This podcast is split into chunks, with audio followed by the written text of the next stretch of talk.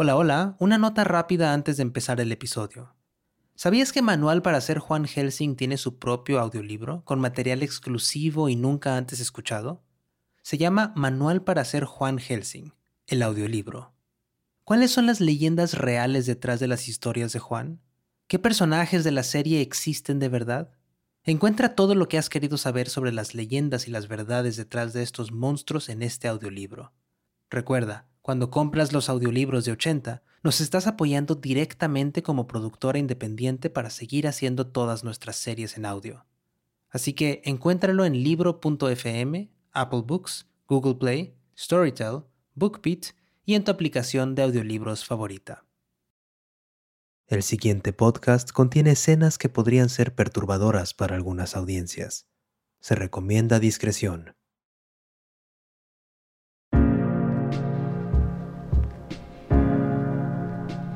Ya no tenía nada que fuera de raptor en mi cuerpo, monstruitos. Y aún así, él insistía. Quería llegar a mí. No sabía por qué. Por más que mamá fuera que siempre quiso hablar con él, la radio de Juan era como su cajita musical, parece. su escondite favorito. No sé. Esas bebidas que Juan preparaba no funcionaban. Le faltaba un ingrediente y no sabía cuál era. Así que un día de las lecciones tomé una decisión. Sí, me dejé atravesar por él, por el raptor. Apareció en la radio, cantó su... su música. Tuve una visión. Yo estaba en una cama gigante, hecha de ramas de árboles. Olía a a hierro, a carne podrida y caliente. Había mucho viento y si me acercaba al borde de la cama, veía que el suelo estaba lejos. Lejísimos. Creo que, que quería comerme viva. Quería oler mi carne.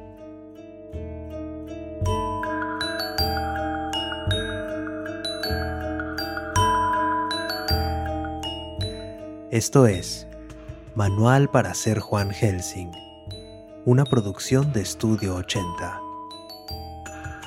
Episodio 4. La procesión de las almas.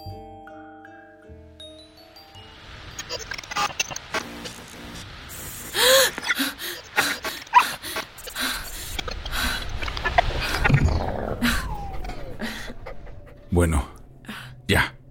Titán, quieto. Yo tampoco pensé que mi voz fuera tan aburrida. Ya no se respeta la experiencia. ¡Au! No me estabas contando nada, Juan. Yo sé.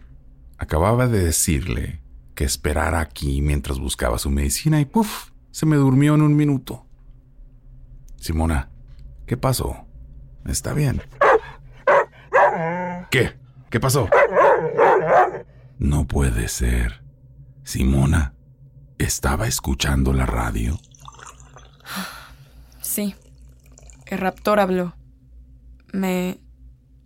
No sé cómo decirlo. Vi cosas. Le hice una pregunta. Eh, es peligroso hacerle preguntas. Tentador y peligroso. ¿Por eso no quieres tirar esa radio a la basura ya? ¿Porque te tienta a escucharlo también? Tome. Le añadí un poco de canela.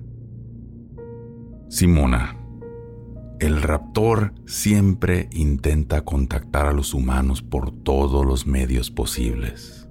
Por medio de su cuerpo, de su mente, de su voz. Ahora usted está blindada físicamente. Ya no tiene sus garras, pero mentalmente... Mentalmente está más difícil. Para eso son estas lecciones, para entenderlo a él y para enfrentarlo si es necesario. Pero eso no significa que lo tenga que atraer usted aquí. Eso es peligroso. No, me volvió a decir lo que me dijo cuando lo vi por primera vez. Tú tampoco quieres ser solo una persona, Simona. ¿Entiendes que desde que dejé de tener las garras, ya no veo a ningún monstruo, Juan? ¿Que ya no veo nada? Muchos tenemos que vivir así. Y es la mejor manera de vivir. Mira a Titán, por ejemplo. ¿eh? ¿Eh? Mírelo. Como es un cadejito blanco, digo, un cadejo blanco, siempre estará pendiente de si aparece uno negro para tomarlo de la yugular y arrancarle la tráquea con sus colmillos y... Ok, ok, mire. Lo que quiero decir es que siempre va a pelear contra él. Y puede que un cadejo negro nunca vuelva a aparecer por aquí, pero debe de vivir con eso. Si entiende eso, si lo ve, si lo mira. No. Y eso me recuerda que hasta los fantasmas sienten que nunca acaba su trabajo en este mundo. ¿Lo sabía? Um, sí, me lo imaginaba. Si son fantasmas, suele ser porque tienen algo que resolver en la Tierra todavía. Y la historia que quiero contarle hoy tiene que ver precisamente con eso, con un trabajo que no termina. Una procesión que sigue y sigue y sigue y no tiene final. Un monstruo muy particular de muchos rostros, diría yo, y que solo es monstruo cuando otros monstruos están con él. Ah, ¿tú te acuerdas de eso? Si te acuerdas, Titán. Fue de las primeras veces que fuimos a una aventura juntos. bueno, ya. Déjame contar mi parte. Verás, Simona, Aquella vez que me contactó un chico joven a mi correo electrónico, me contó que su abuela llevaba muchos días encerrada en su casa. Él creía que podía haberse enfermado, que necesitaba de mi ayuda. Veía luz dentro, muchísima luz color naranja. Llegué con Titán a la ciudad de La Cruz en Costa Rica, muy cerca de la frontera con Nicaragua me encontré con el joven en un parque, de esos que tienen rejas que se cierran por las noches. Él estaba sentado en uno de los columpios cuando me vio. Salió corriendo hacia mí, se veía hasta emocionado de verme y me ofreció miel de ayote que hacía su abuela. Estaba deliciosa. Bueno, en cualquier caso, me dijo que me quedara a surfear en la bahía, que me iba a gustar. Le encantó conocer a Titán. Jugó con él un rato y después nos condujo hasta la casa de su abuela. Ya estaba anocheciendo. Recuerdo que los semáforos seguían cambiando de color, pero nadie cruzaba las calles, ni autos, ni personas, nadie.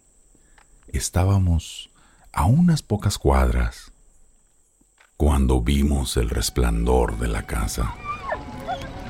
Vamos, vamos, rápido.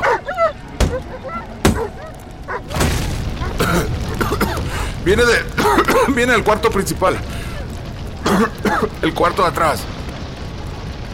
Cuando logramos entrar... ¿Qué? ¿Qué es esto? Es cera. Titán. Afuera. No te acerques al fuego. Afuera. ¡Afuera! Señora Vargas. Señora Vargas. La anciana estaba acostada sobre su cama. Tenía los ojos cerrados. Parecía dormida. Y las llamas, las llamas le habían quemado el pelo. Cada pelo de su piel. Ya no tenía cejas siquiera. Su cráneo casi reflejaba las llamas que alcanzaban su colchón. Podemos sacarla. Ayúdame. Vamos.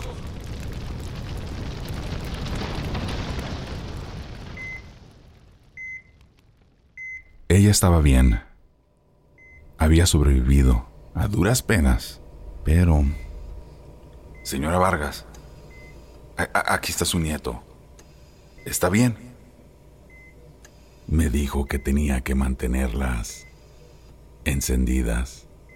¿Las velas? Sí. Unas voces le habían pedido el favor de hacerlo, y ella cumplió con su deber. Eso dijo. A la señora Vargas también se le habían quemado las manos, Simona, pero los ojos no me fallaban. Sus uñas estaban demasiado largas. Como las de Wolverine, quieres decir. Anote lo que voy a decir ahora, Simona, porque es importante. ¡Ay, calma! Puedes decirlo y ya. Te estoy prestando atención. Más tarde, su nieto me dice que ella apoyaba las labores de una parroquia de la Cruz. Era voluntaria para las personas que pasaban por Costa Rica y buscan irse al norte, los que van a Estados Unidos, para los migrantes. Pero esa noche... Fuiste para su casa. ¿Cómo supo? No te podrías quedar quieto con la versión de ella, ¿verdad? Eso no es lo suficientemente Juan. en eso Tienes razón. Fui a la casa. Juan, ¿seguías temiendo ya la oscuridad? Para esa época ya no. Noté la habitación grande donde había estado la anciana. Yo estaba ahí, de pie. E, e, el suelo era diferente, Simona. Ya no solo estaba sobre madera y los restos de la cama y vidrios. No, no, no, no, no. ¿Qué estabas pisando? Huesos humanos. Decenas de ellos, clavículas, falanges, fémures, todos hechos pedazos. Ya no había vela, Simona. Ya no había cera. Solo humanos hechos pedazos. Suena a que hubiera hecho un ritual o algo parecido. Una invocación. Pensé lo mismo al principio.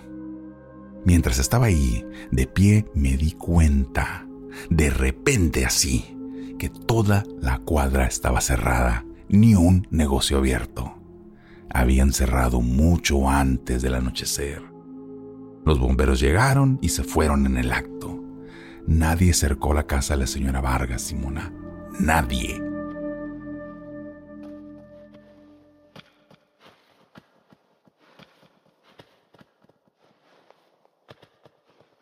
Alguien más tenía cercada a toda la ciudad de la cruz. Tuve que esconderme. No podía dejar que me vieran.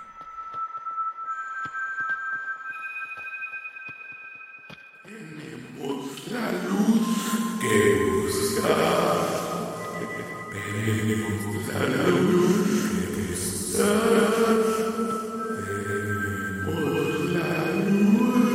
que buscar. Llevaban capuchas negras, los huesos expuestos. Tenemos la luz, tenemos la luz, danos la nuestra. Seguían caminando hacia mí. Un hombre que estaba en la calle y que quería llegar a su casa rápido sacó una tiza dibujó un círculo de Salomón, todo alrededor en medio de la carretera, como para protegerse. Y la procesión avanzaba.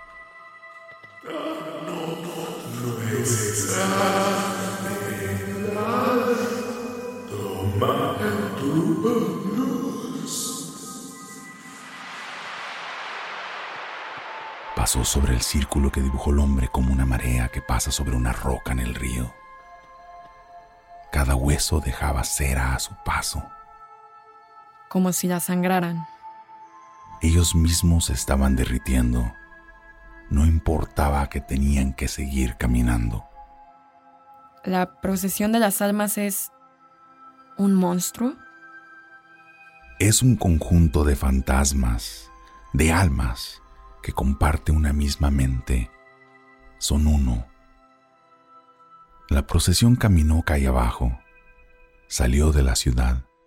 Encerraron toda la calle, me imagino. Algo así. Lo seguí. Caminaron horas y horas hasta llegar a una montaña descampada que servía de mirador sobre la bahía. Llegamos y... ¿Intentaste hablar con ellas? ¿Con las almas? La procesión no parecía que notara mi presencia siquiera. La noche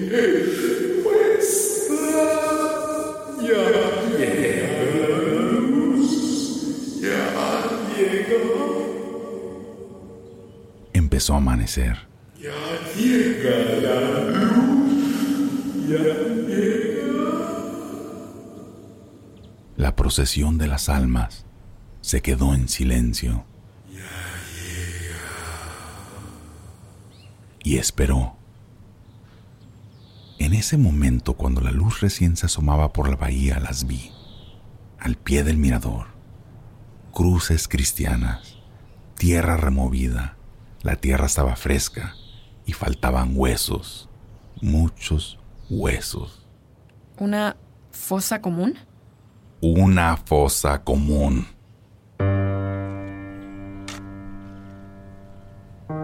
Alguien los había desenterrado.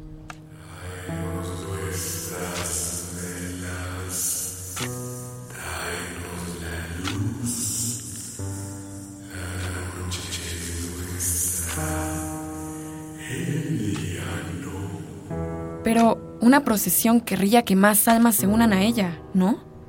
¿No quiere ser una ceremonia? ¿Una ceremonia enorme? La procesión quiere terminar su ceremonia, Simona. Quieren descansar. Espera, eso no tiene sentido. Si lo que dijiste sobre que los monstruos siempre buscan un propósito es verdad, entonces... Es verdad porque el propósito es cumplir, terminar con la ceremonia. Eso es distinto a hacerla para toda la eternidad. Eso sería como, un, como en un purgatorio. No, Simona. Yo sabía que alguien no dejaba descansar a estas almas. Y ese alguien fue y desenterró los huesos de estas personas. Fue la señora Vargas, la anciana. Ella creyó que estaba yendo a recuperar velas. Sentía una obsesión por recuperarlas. De verdad lo creía.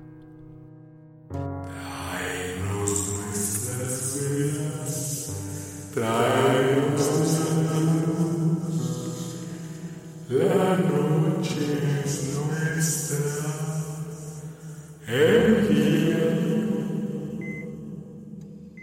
Cuando la volví a visitar en el hospital unos días después, me dijo que no recordaba nada. Nada de ir a una fosa. Para nada. Que por ahí morían los migrantes que querían pasar a México e irse bien al norte. Y porque la procesión quería que la señora Vargas hiciera parte de ella. No, Simona, no, no, no, no, no, no. Porque alguien le hizo a la señora Vargas ver a sus huesos como si fueran velas y lo obsesionó con la idea de recuperarlas. Anote usted bien esto. Los monstruos buscan compañía. Buscan a más como ellos para dejar de ser seres aislados. Alguien necesita también sentirse así, acompañado. ¿Alguien como el raptor? Exactamente.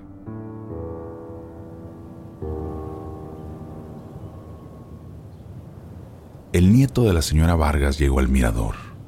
Me señaló la bahía a lo lejos me dijo que surfeaba ahí, que al otro día podríamos ir. Le pasé una bolsa de plástico al nieto. Le dije que me acompañara. Guardamos todos los huesos y fuimos a enterrarlos de vuelta a la fosa de donde los habíamos sacado. Luego, bueno, recibí una notificación de la Fiscalía para la Trata de Personas de Costa Rica. Confirmaron que eran cadáveres de migrantes que estaban de paso por ahí, que no habían muerto en la cruz seguramente, sino que habían muerto en otro lugar y los habían llevado ahí.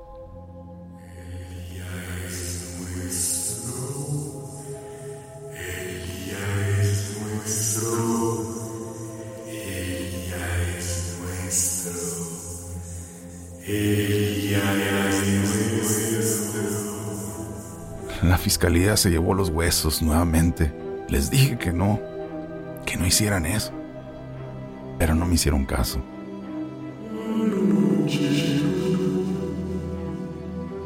Hoy la procesión sigue caminando.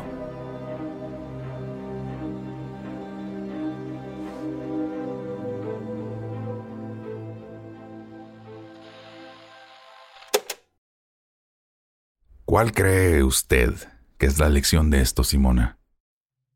Los monstruos siempre buscan compañía de otros monstruos como ellos. Ah, usted se está volviendo buena en esto. Pero tú no pudiste ayudar a la procesión después de todo, Juan. Técnicamente sí, pero no soy omnipresente, Simona. Mm, aunque me encantaría. Podría hacer multitasking y cosas de esas. Si la procesión sigue andando, si ese monstruo sigue existiendo, no pudiste ayudarlo de todo entonces. A veces es difícil distinguir qué necesita un monstruo y qué puede o no puede hacer. Entonces, ¿por qué no llevaste todos esos cuerpos a otra parte donde sí pudieran descansar? ¿Por qué dejaste que los desenterraran de esa manera? No podía meterme con la fiscalía, Simona. Hubiera sido muy difícil. ¿Difícil para quién, Juan? Bueno, si me involucraban en una investigación directamente no hubiera podido seguir viajando para ayudar a otros monstruos. Difícil para ti. Simona, a, a veces estas decisiones se tienen que tomar así. Es complejo. No dije nunca que esto sería fácil. Hasta esa podría ser otra lección, ¿no cree usted? ¿Alguna vez tuviste que poner a una persona por encima de un monstruo, Juan? A una persona viva. ¿Qué? No, no, no, no. Jamás, Simona. Jamás.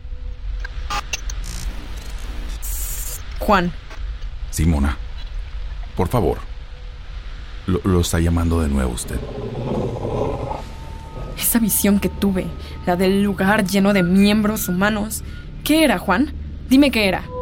Simona, no sé de qué está hablando. La visión que tuve de raptor, Juan. Era un lugar de madera, había viento, un perro y, y- y restos humanos, Juan. Quieto, Titán. Quieto. Tranquilo. ¿De qué hablas? Simona, yo nunca hice algo así. Es una visión nada más. Toca ese radio antes de que vuelva. La cama en la que nací. Maldita sea. La cama en la que nací. La cama en la que nacimos. Tú y yo, Simona. Déjame contarte. Déjame contarte una historia. La historia de cómo éramos hermanos.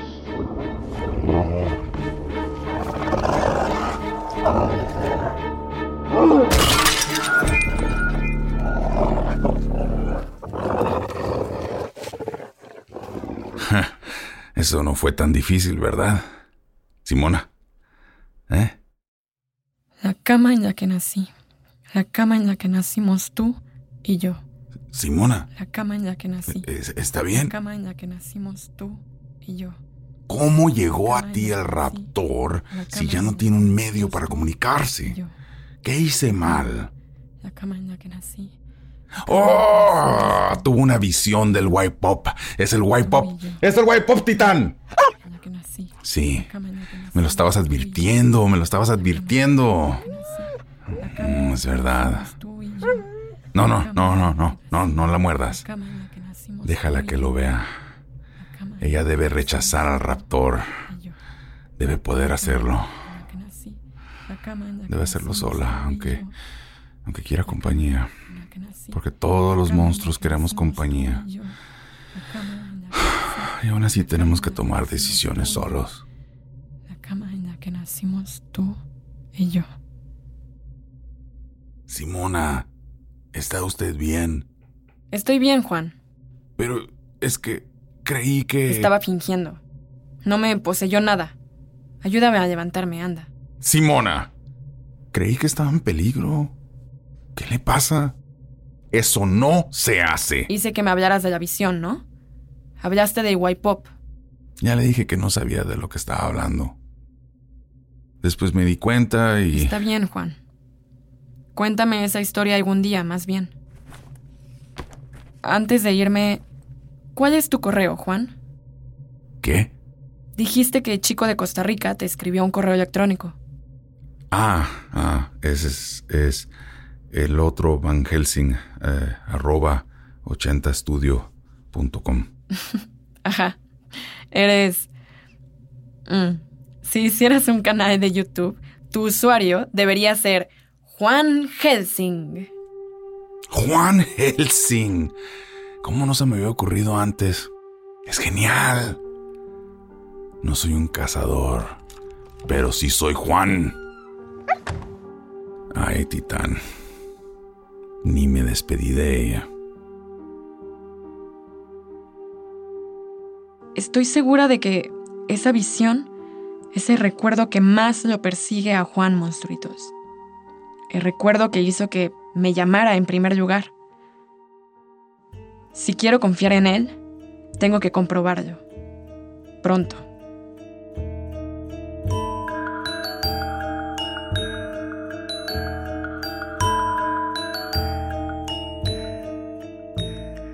Manual para ser Juan Helsing es un show original de Estudio 80, creado por Maru Lombardo y Jeremías Juárez. Producción ejecutiva Lori Martínez. Escrito por Maru Lombardo y Jeremías Juárez. Diseño sonoro y música original Luis López y Jeremías Juárez. Coordinación de producción Catalina Hoyos Vélez. Comunicaciones Sofía Rodríguez. Arte William Guevara. Juan Muñoz es Adrián Zambrano, creador del podcast Valle de Cielo Gris. Simona Ojeda es Berenice Zavala. La procesión de las almas fue interpretada por Ricardo Méndez. El raptor fue interpretado por Edwin Puerta. Conoce más información sobre este show y sobre los monstruos de las historias en 80studio.com diagonal Juan-Helsing. ¿Tienes alguna historia sobre monstruos o leyenda urbana que nos quieras compartir?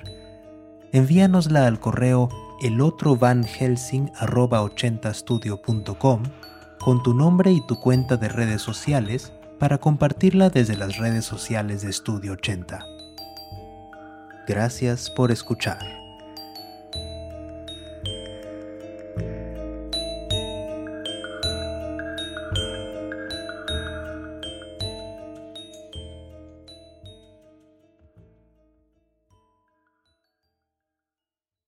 Atención, amantes del terror cósmico.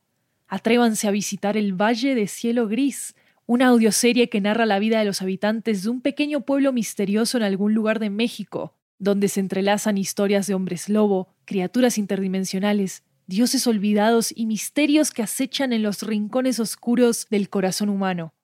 Descubrirán una historia llena de amor, venganza, prejuicios y un toque de humor oscuro que los va a mantener cuestionando su importancia en un universo vasto, frío e indiferente.